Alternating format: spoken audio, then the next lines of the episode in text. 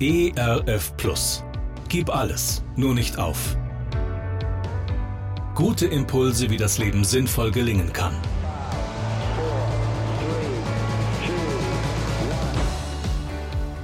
Hallo und herzlich willkommen zu Gib alles, nur nicht auf. Mein Name ist Andy Weiß und ich sammle Gedanken, Geschichten und Interviews, die ich gerne mit Ihnen teilen will. Schön, dass Sie da sind.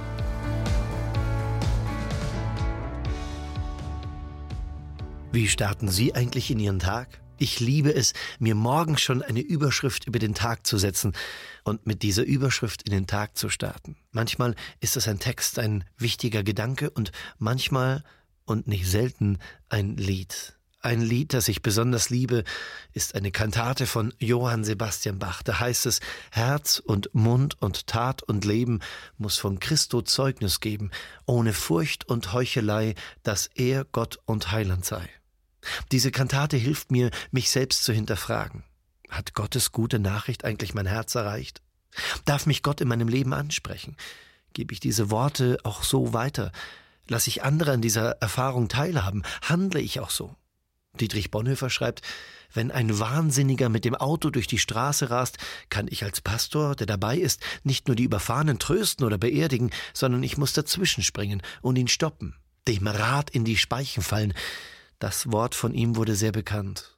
Oft erlebe ich Menschen, die genau wissen, wie Kirche, Gemeinde, Glauben, Leben oder wie auch immer alles sein müsste. Und ich gebe den Leuten an vielen Punkten auch recht. Die Älteren sagen, dass früher alles besser war, und die Jüngeren vergleichen gar nicht erst, sondern finden sowieso alles verstaubt, schlecht und veraltet. Die Arbeit wird weiter erledigt, meist sogar sehr gut, aber in vielen Punkten fehlt die Leidenschaft und das persönliche Engagement. Paulus bezeichnet uns mal als lebendigen Brief Gottes. Menschen werden unsere Worte mit unseren Taten vergleichen. Ich frage mich, habe ich den Mut, Jesus ohne Furcht und ohne Heuchelei nachzufolgen?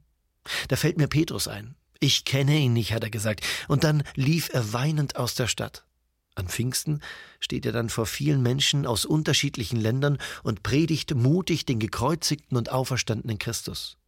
Wir brauchen den Heiligen Geist, der Geist, der uns Mut gibt, der uns tröstet, der uns erkennen lässt und aus dem Erkennen heraus, aus dem Mut heraus bekennen lässt.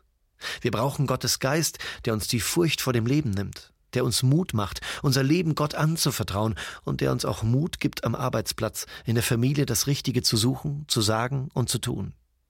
Jesus ist für die Schwachen gekommen. Die Gesunden, sagt er, na, die brauchen ihn nicht. Wir dürfen auch unsere Schwachstellen benennen.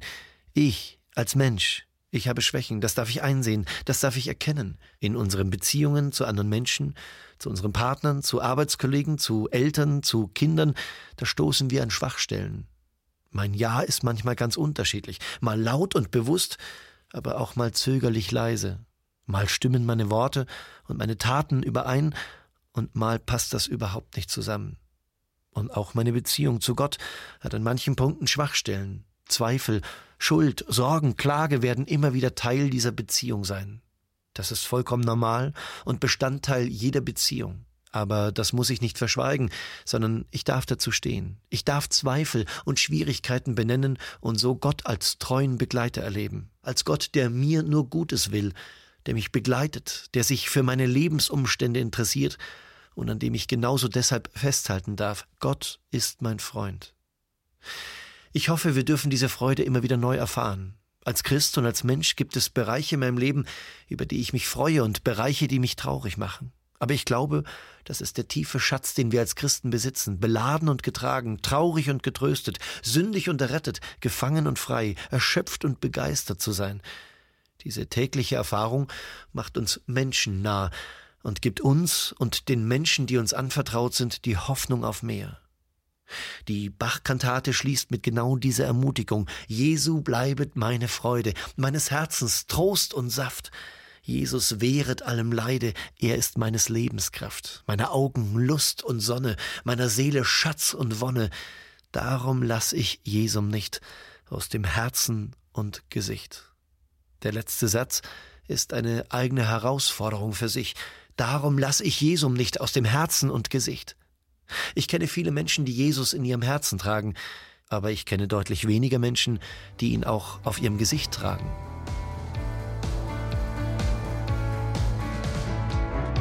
Gerne unterstütze ich Sie auch persönlich, diese Gedanken direkt in Ihrem Alltag umzusetzen. Mehr Infos zu meiner Musik und meinem Beratungsangebot finden Sie unter andi-weiß.de. Bleiben Sie gesund, auch im Herzen. Ihr Andi Weiß. ERF Plus. Gutes im Radio.